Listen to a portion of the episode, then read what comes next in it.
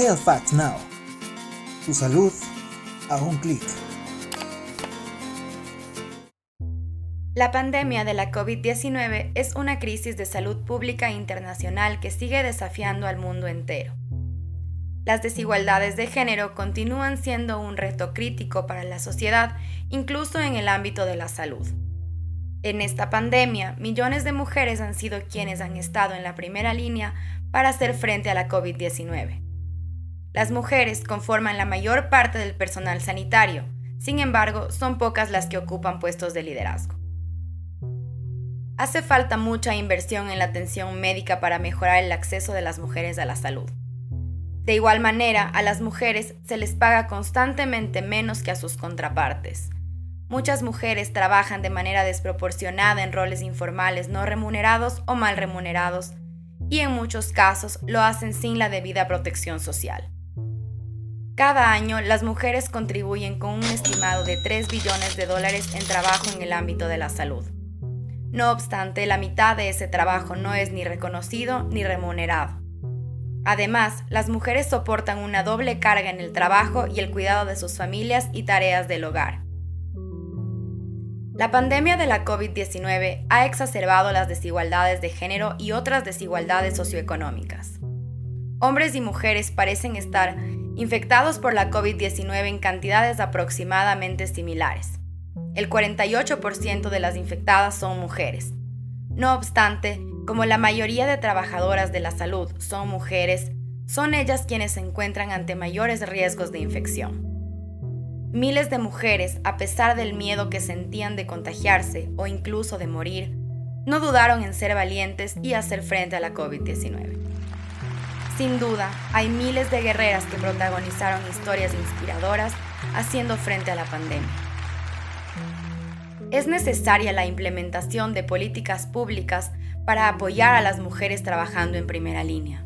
Asimismo, el reconocimiento del valor del trabajo no remunerado de las mujeres y la redistribución del cuidado familiar entre ambos sexos es fundamental, equitativa. Sin duda, urge mejorar los salarios y las condiciones laborales para que las trabajadoras de primera línea puedan trabajar en entornos seguros y dignos. Por otro lado, también es importante tener en cuenta la urgencia que existe por tener una agenda holística realmente comprometida con la salud de las mujeres. Por ejemplo, la autonomía femenina sobre su sexualidad y fertilidad resulta fundamental para la agenda de salud de la mujer.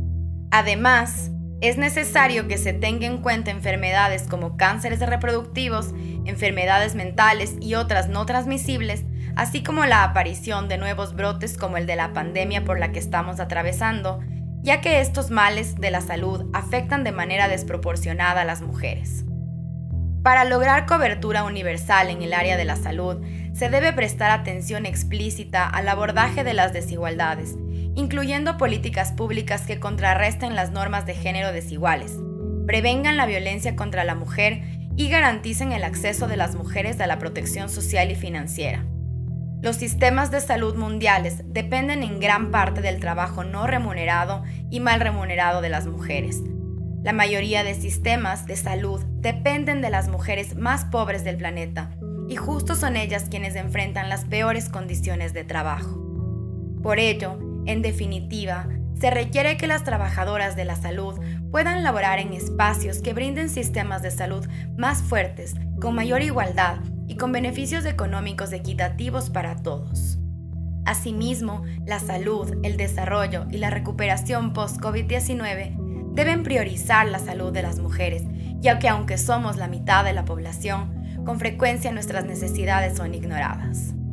En conclusión, la COVID-19 ha evidenciado la latente desigualdad entre hombres y mujeres Hoy por hoy, resulta evidente que invertir en la salud de las mujeres no solo es un imperativo moral, sino que además es una inversión muy inteligente. Tal y como lo dijo la directora de ONU Mujeres, Fumsile Mambonuke, el progreso en la salud de las mujeres ha sido desigual, pero trabajando juntos podemos crear un mundo mejor y más saludable para las mujeres y para todos. Para impulsar estos cambios, se requieren acciones transformadoras de género que permitan desmantelar los roles sociales de género que perpetúan percepciones dañinas que no contribuyen a la lucha por mejorar las condiciones de las mujeres trabajadoras en salud, cuya resiliencia ha sido admirable. Sin duda, hay que reinventar un futuro en el que la salud y los derechos de las mujeres no sean negociables. Las políticas transformadoras de género y la seguridad sanitaria mundial tienen que durar más allá de la pandemia actual. Solo así podremos construir un mundo que tenga como base la igualdad de género.